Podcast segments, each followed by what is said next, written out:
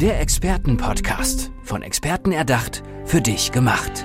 Experten aus nahezu allen Bereichen des Lebens geben wertvolle Tipps, Anregungen und ihr geheimes Know-how weiter. Präzise, klar und direkt anwendbar. Von A wie Affiliate bis Z wie Zeitmanagement. Der Expertenpodcast macht dein Leben leichter. Ja, herzlich willkommen zu einer neuen Folge unseres Expertenpodcasts. Heute sitzt mir gegenüber der Hans-Christoph Kaiser. Grüß dich. Hallo Thomas, herzlich willkommen. Geht dir gut? Ja, sehr gut. Es geht mir relativ gut. sehr gut. Das wird immer besser jetzt in den nächsten Minuten. Wir reden ein bisschen über dich äh, und was dich so antreibt. Erzähl unseren Hörerinnen und Hörern doch kurz äh, am Anfang, äh, was du so machst. Ja, ich beschäftige mich mit einem Thema, das ja für die einen ganz toll ist und für die anderen etwas anstrengend ist, nämlich digitale Transformation. Ein, sperriger Begriff. Absolut. Aber ein wichtiger. Genau. Für wen ist das äh, eher äh, schwierig, sag ich mal?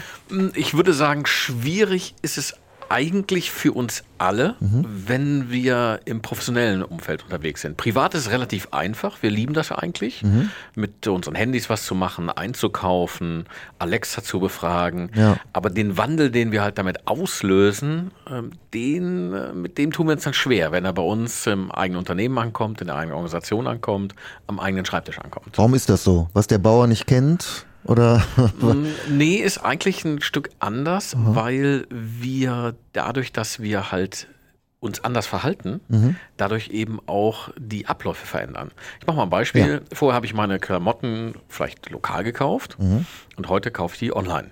Genau. Richtig. So, jetzt bin ich aber auch angestellt bei diesem Laden, mhm. der bisher Klamotten verkauft hat. Also zerstöre ich mein eigenes Geschäftsmodell. Ja.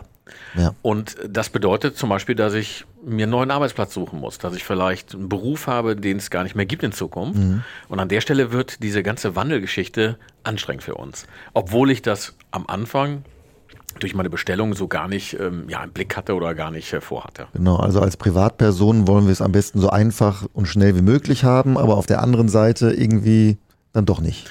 Ja, wir sind halt Menschen und ja. wir Menschen sind energieeffizient. Deswegen ist halt alles, was äh, bequem ist, mhm. ist für uns äh, super. Ja. Und es ist halt bequem, etwas online zu bestellen. Mhm. Und die Auswirkungen sind für uns jetzt nicht wirklich so wichtig. Sie mhm. werden halt nur dann wichtig, wenn sie tatsächlich bei mir ankommen. Natürlich, wenn ich jetzt selber in einem Einzelhandelunternehmen äh, ja, angestellt bin, werde ich wahrscheinlich die Sachen nicht online kaufen, mhm. aber meine Bekannten werden das tun. Klar. Und kaufen dann eben nicht mehr bei uns ein, lokal, sondern sind dann eben ja, als Kunden verloren und mhm. das hat dann eben auf meinen, ja, meinen Beruf oder mein, mein Unternehmen Einfluss. Dann kommst du ins Spiel. Was machst du dann äh, bei dem Klamottenladen, sage ich mal, dem da jetzt was zu, äh, durch die Lappen geht? Dann gehst du dahin und sagst, äh, so, jetzt äh, mach mal hier digitale Transformation. Genau, also meine Aufgabe ist, ich arbeite als Chief Digital Officer, noch ein sperriger wow. Begriff. Ja, ja. ja, Aber die haben im Grunde ist eine relativ neue Berufsbezeichnung, aber sie haben genau die Aufgabe, sich zu beschäftigen mit der Frage, was machen wir denn jetzt? Mhm. Wie reagieren wir auf äh, Digitalisierung, auf die Änderungen, die dadurch kommen und müssen dann eben die, ja, diesen Wandel organisieren und müssen Antworten finden auf die Frage, die du gerade gestellt hast, ja, was machen wir denn jetzt wir Einzelhändler? Ja. Man kann vielleicht sagen, die Herausforderung ist, diese Fragen frühzeitig zu stellen. Wenn man die relativ spät stellt, werden die Antwortmöglichkeiten immer kleiner. Mhm und die Optionen auch entsprechend immer schwieriger oder ja einfach unmöglich. Da kommen dann tatsächlich die Konkurs oder die Abwicklungen ins Spiel. Mhm. Ähm, aber wenn wir relativ früh anfangen, besteht natürlich schon die Möglichkeit zu überlegen, was können wir machen. Zum Beispiel, wir können unsere Artikel auch auf Amazon anbieten. Ja, genau. Ob das Sinn macht, muss man überlegen. Mhm. Wir könnten einen eigenen Online-Shop machen. Wir könnten vielleicht eine andere Plattform ähm, als Einzelhandelsverband versuchen äh, zu etablieren. Mhm. Auch das sind alles Fragen, die man dann bewerten muss. Macht das Sinn, macht das keinen Sinn? Aber das sind Fragen, die man sich dann stellen muss. Wenn ich mir die natürlich nur erstelle, wenn gar kein Kunde mehr kommt ja. und mein Warenlager voll ist, dann ist es halt schwierig. Ja. Dann gehe ich einfach pleite. Aber im Jahr äh, 2020 gibt es ja schon so unfassbar viele Möglichkeiten, die wir digital haben. Ist es da schon fast zu spät, sich jetzt erst drum zu kümmern? Also es ist sehr spät. Mhm. Das Problem ist halt mit der Digitalisierung, dass die nicht linear verläuft. Mhm. Das heißt, wir haben, und das ist eine meiner Thesen, diese ganze Krisensituation, die wir 2020 erlebt haben, ist auch eine Chance, weil in jeder Krise steht ja sprichwörtlich die Chance, ja. aber sie ist auch tatsächlich da drin, weil du kannst halt Digitalisierung extrem gut ignorieren. Und zwar alleine schon mit der Begründung, wir waren doch immer erfolgreich. Mhm. Unser Geschäft gibt es seit äh, 100 Jahren in der dritten Generation.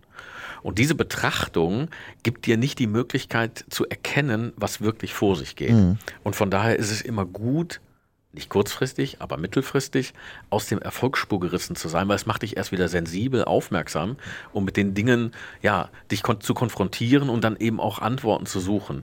Und wenn du fragst, ist es zu spät? Es ist auf jeden Fall höchste Eisenbahn. Es ist auf jeden. Fall fünf vor zwölf. Wir, ja. werden, wir sehen das ja auch und wir werden das auch noch erleben, dass sich der Einzelhandel natürlich extrem schwer tun wird, mhm. auf die Beine zu kommen, weil natürlich die Kunden, die sich jetzt auch, also die vorher noch lokal gekauft haben, sich jetzt auch noch auf die Digitalseite geschlagen haben, dass es sehr schwer sein wird, die zurückzugewinnen für einfache Dinge, die jetzt nicht speziell sind, die nicht ein großes Erlebnis hervorrufen. Mhm. Das wird sicherlich in Zukunft immer so sein, dass man so Erlebniseinkäufe, die werden immer ja lokal, offline äh, stattfinden. Ja. Aber alles, was sich digitalisieren lässt, wird mit Sicherheit auch digitalisiert werden. Wenn ich jetzt an äh, Digitalisierung denke und mir das Land Deutschland so vorstelle, dann äh, spricht man immer viel über schnelles Internet, haben wir oft nicht.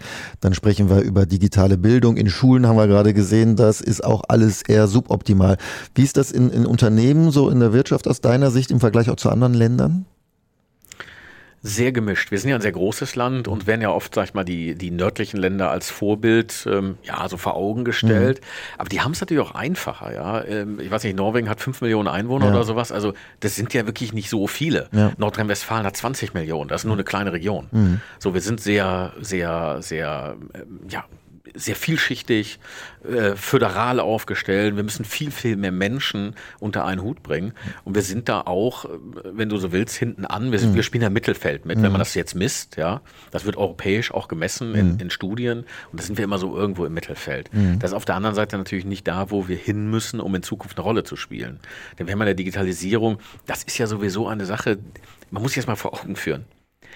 Das, was hier passiert, ist wahrlich historisch, obwohl es sich noch nicht mal so anfühlt. Ja.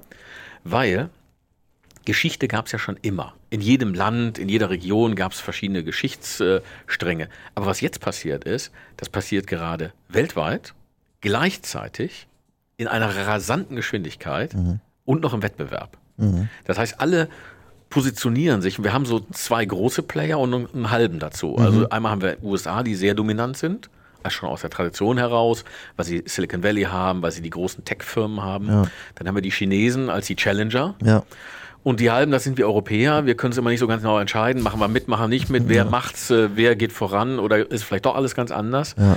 Aber wenn ich mir so die Zukunft vorstelle, dann äh, würde ich sagen, dass es sicherlich Sinn macht, noch eine europäische Variante zu entwickeln der Zukunft und nicht nur eine amerikanische und eine chinesische. Und wir deutschen Unternehmen müssen da drin natürlich auch unseren Platz finden und uns auch entwickeln. Und wir haben alle diesen Druck, uns anzupassen. Aber es ist ja schwierig, wenn man jetzt schon so hinten dran ist, quasi äh, nicht nur aufzuholen, sondern dann noch versuchen, ein bisschen vielleicht noch zu überholen. Das ist ja fast unmöglich, oder? Genau, und deswegen ist eben meine, meine These auch, dass die Krise für uns echt eine Chance ist. Ja. Wir hätten das niemals gemacht. Weil wir aufwachen. Genau, wir mhm. hätten das niemals gemacht, weil wir hätten ja gar nicht die, die Notwendigkeit gehabt, weil wir ja. so unfassbar erfolgreich sind. Ja. ja. Wir hatten zwar schon so Krisenzeichen, aber wir haben so viele Boomjahre hinter mhm. uns, dass wir gar nicht so, ja, wir wären einfach im Erfolg dahingegangen. Denn die ganzen großen Unternehmen, die, die pleite gegangen sind in der Digitalisierung, mhm. die waren ja alle sehr erfolgreich. Ja. Ne? Nimm mal Quelle zum Beispiel. Hm. Kennt ja kaum mehr einer. Ja. Aber Quelle war, kurz bevor sie am Ende waren, das waren ihre erfolgreichsten Jahre. Mhm. Dann ging es rapide. Weil sie eben, sag ich mal, sie hätten ja auch ein großer Internetplayer werden ja, können. Ne? Sie ja. hätten ja auch der Amazon äh, in Deutschland werden können, haben das aber überhaupt nicht auf dem Schirm ja, gehabt. Äh, oder zumindest nicht so auf dem Schirm gehabt, dass es, sag ich mal, einen Durchbruch erfahren hat. Ich wundere mich immer, äh, zum Beispiel in so kleinen äh, Ländern wie Estland, dass da überall mit Karte gezahlt wird. Schon vor Jahren irgendwie kam man im Café, konnte man gar nicht mehr Bargeld bezahlen. Äh, da sind wir auch hinten dran. Ist das nur dieses Erfolgsverwöhnte oder sind wir in Deutschland auch auch ähm, sehr konservativ, sage ich mal, was solche Sachen auch angeht.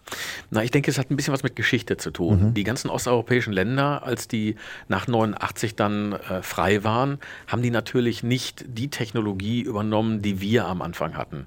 Also ich weiß zum Beispiel von Rumänien, wenn man da hinging, die haben gar keine Festnetzanschlüsse mehr gehabt, sondern mhm. die sind direkt auf Mobilfunk gegangen, mhm. weil alle, die jetzt sich was Neues kaufen, die hatten vorher einfach nichts. Ja, also es gab schon so das äh, verkabelte Telefon aus der, aus der alten Sowjetzeit, aber die hat man natürlich nicht erneuert, sondern hat auch nichts Neues gebaut, man ist direkt auf Mobilfunk gegangen. Mhm. Und ich äh, denke, da ist einfach die, die osteuropäischen Länder insofern im Vorteil, weil sie geschichtlich einfach neu angefangen haben. Sie haben mit der aktuellen Technik, mit dem aktuellen Stand der Technik angefangen mhm. und sind deswegen auch weiter, als wir sind. Du hast gerade gesagt, die Krise ist einmal wichtig, weil viele jetzt die Notwendigkeit sehen. Äh, aber es ist natürlich auch wichtig, äh, den Außenblick zu haben, äh, dass jemand außerhalb der, des Unternehmens reinkommt, oder? Weil, weil wenn man so vor sich hin irgendwie arbeitet die ganze Zeit, dann fällt das ja kaum auf vielleicht, dass man da doch hinten, hinten dran ist bei Digitalisierung. Da kommst du ins Spiel, oder? Ja, es ist, ähm, es ist so ein bisschen was Menschliches, ja. You can't see the picture if you're in the picture. ja, schön. Ne? Also wenn du, oder wie wir als, Bild, ja, ja, wie wir Deutsch sagen, man kann, man kann den Wald nicht sehen, wenn man drin steht, ja. ja. Man sieht dann eben die ganzen Bäume und den Wald nicht. Ja. Und äh, das ist so eine gewisse Betriebsblindheit, wie wir sagen.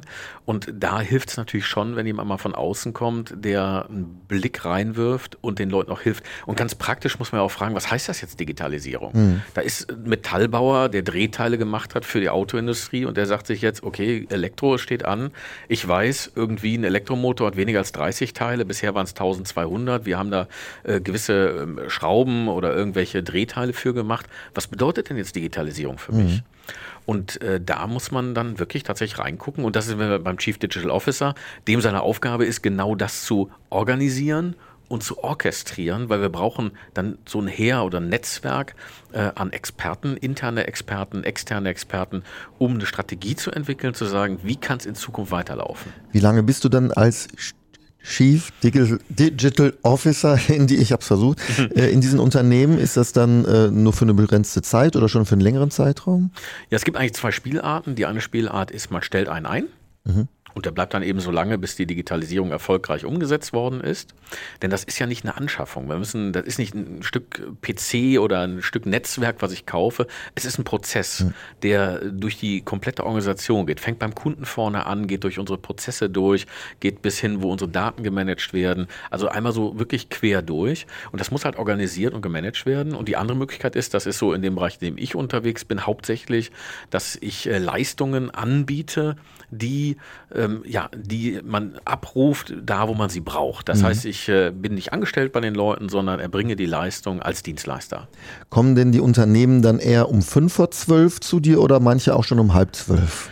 Ähm, die, die um halb zwölf sind, sind oft DAX-Unternehmen. Ah, ja. Die sind relativ früh gedanklich dabei und probieren sich halt auch schon seit einigen Jahren in diesen Themen aus, kaufen zum Beispiel auch Startups und haben, sag ich mal, so Spielwiesen, mhm. mit denen die äh, versuchen, diese Themen zu adressieren.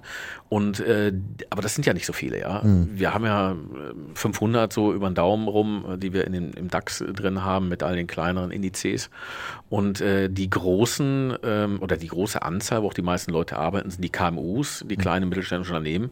Und die würde ich sagen, ist schon so ein Flickenteppich. Mhm. Da ist äh, zwischen halb zwölf und äh, fünf vor zwölf ist alles dabei. Tendenziell kann man nicht früh genug anfangen, ja. weil die Zeit läuft halt an der Stelle gegen uns. Und mhm. weil das eben gleichzeitig passiert im Wettbewerb passiert, sind wir irgendwie alle im Druck, das jetzt hinzubekommen und die Antworten darauf zu finden, das ist halt wirklich die Herausforderung. Was bedeutet das jetzt wirklich für uns als Traditionsunternehmen? Vielleicht ist auch damit verbunden eine Unternehmensnachfolge. Oft hängt es ja auch ganz einfach auch an den, ja, ähm, auch an den Personen, dass man sagt, ich bin jetzt, ähm, keine Ahnung, um die 60. Ja. ja.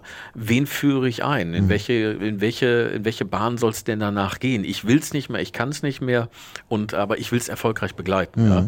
Bring meinen Sohn, meine Tochter oder einen neuen Geschäftsführer hinein um äh, die Zukunft des Unternehmens zu sichern. Gehst du denn in äh, alle Unternehmensbereiche ein? Du hast gerade Maschinenbau angesprochen. Hast du da irgendwie, äh, spezialisierst du dich da oder musst du dich da immer wieder neu reindenken, auch in ganz andere Bereiche? Mm, wir haben äh, vom Grundsatz her läuft so, dass du, sag ich mal, ähm, die Digitalisierung ist natürlich eine, ein gewisses Muster, was abläuft. Ja. Und die Themen sind äh, ähnlich, mhm. wobei die Lösungen sind dann schon individuell. Du musst schon gucken, wo stehen die Leute, wo gehen die hin, was haben die schon gemacht? Mhm. Denn viele haben ja auch schon Dinge getan. Aber es reicht eben nicht nur aus, dass wir ein neues ERP-System eingeführt haben oder dass wir einen neuen Webshop haben. Es hat eben auch damit zu tun, was machen unsere Kunden und vor allem die Kunden unserer Kunden. Wie verändert sich das Kaufverhalten? Mhm. Gibt es vielleicht Startups in unserem Bereich, die unser Geschäftsmodell einfach auf den Kopf drehen. Mhm. Wie kommt unsere Belegschaft damit um? Wo finden wir unsere Facharbeiter? Wie wollen die geführt werden? Wir reden ja hier so von dieser agilen, fluiden Organisation. Das sind ja alles Sachen, wo wir sagen, was soll das sein? Ja, ja. Vorher war ja alles hierarchisch äh, und man hat einfach gesagt, was man will, mehr oder weniger und hat Anreize geschafft. Und man merkt, das geht in der nächsten Generation, funktioniert das so nicht mehr. Ja. Und weil die ja eben auch wenig sind, und wir die brauchen, müssen wir uns tatsächlich auch darauf einlassen, neu zu führen und das neu zu machen. Mhm. Und der Unterschied ist eben die Vernetzung. Wir arbeiten eben und denken in Netzwerken und das fängt einfach auch schon beim, beim Sie und Du an. Ja? Mhm. Äh, die meisten äh, sind einfach gewohnt, heute mit Du durch die Gegend zu gehen und das ist äh, für traditionelle geprägte Verhaltensmuster wirklich schwierig. Ich muss mich da auch immer dran gewöhnen, an das digitale Du. Okay. Äh, mit jedem und allen und trotzdem irgendwie so ein Distanz-Respektverhältnis ähm, und trotzdem eine gewisse Nähe ja. und gemeinsam zu arbeiten auf Augenhöhe. Das ist einfach eine neue Kultur, die da etabliert wird. Ja. Äh, wie sieht es eigentlich mit äh, Selbstständigen aus? Das ist ja auch eine große Gruppe in, in Deutschland. Wie gehen die so mit der Digitalisierung um? Auch da würde ich sagen, sehr heterogen. Die einen denken sich, wird schon irgendwie gut gehen. Hm. Die anderen sagen sich, da komme ich noch mit in die Rente. Und Junge sind natürlich äh, schon, äh, ja, die, die kennen das gar nicht anders. Ja. Bei denen ist mir die Frage, wie mache ich es denn noch? Kann ich noch ein bisschen mehr Instagram machen oder gehe ich jetzt auf TikTok oder wo sind da so meine Ansätze? Mhm. Also wir haben ein super heterogenes ähm, äh, Feld, weil wir eben groß sind und gewachsen sind als, als ja, als Land und als Kultur und Struktur ja. und müssen dann hingehen und müssen gucken, wie geht. Aber eine der, der, der Thesen ist No Opt-out. Ja? Es ist nicht mehr, dass man sagt, ja, mache ich vielleicht oder nicht, sondern es ist einfach zwanger. Wir müssen das tun. Ist fakultativ. Es ja. geht nicht anders. Ja. Glaubst du denn, dass wenn jetzt immer Jüngere nachkommen, auch in den Unternehmen, dass sich das dann ähm, sozusagen erledigt hat mit dem Chief Digital äh, Officer, äh, weil das jeder selbst mitbringt? Oder glaubst du, dass, dass es da immer wieder neue Herausforderungen auch gibt? schwer abzuschätzen. Also ich könnte mir schon vorstellen, dass die Chief Digital Officer eine Zeiterscheinung sind. Auf der anderen Seite wird Digitalisierung nicht etwas sein, was wir erreicht haben und dann fertig ist. Ich mhm. könnte mir eher vorstellen, dass heute dieses C steht ja für Chief, weil er in der Geschäftsführung mit angehängt ist, ähm, dass das eine ganz normale Abteilungsstelle werden wird, also wieder heraussinken wird aus dem C-Level und ins mittlere Management einsinken wird, mhm. wo man sagt, das ist ganz normal wie eben Qualitätssicherung. Mhm. Ja, da haben wir einen, der macht bei uns Digitalisierung und betreut die Sachen als ongoing Thema. Aber es ist eben nicht mehr so diese Transformation, die äh, so an oberster Stelle aufgehängt ist. Mhm. Könnte ich mir vorstellen, dass es vielleicht in diese Richtung geht, mhm. aber da werden sicherlich noch einige Jahre, vielleicht sogar ja, mehr als zehn Jahre ins Land gehen. Da haben wir noch einige Podcasts, ja, die genau. wir bis dahin machen. Äh, zum Schluss, äh, Hans-Christoph, noch ein paar Entweder-Oder-Fragen äh, für dich, um dich besser kennenzulernen. Berge oder Meer? Meer. Bier oder Wein? Wein. Stadt oder Land? Stadt. Du kommst aus Köln, ne? Ja, ja Norden Köln, ja. Okay. Äh, Sport oder Sofa? Äh, Sport. Und Tee oder Kaffee? Kaffee. Wunderbar. Hast du schon, wie viel hast du heute schon? Äh, ausreichend. Wir haben äh, schon intensiv Tag gehabt, von daher war das sehr hilfreich. Ja. Und wahrscheinlich der letzte. Hans-Christoph Geiser, vielen Dank. Das war der Expertenpodcast für heute, unser Experte für digitale Transformation. Dankeschön. Alles Gute. Der Expertenpodcast. Von Experten erdacht, für dich gemacht. Wertvolle Tipps, Anregungen und ihr geheimes Know-how. Präzise, klar und direkt anwendbar. Der Expertenpodcast macht dein Leben leichter.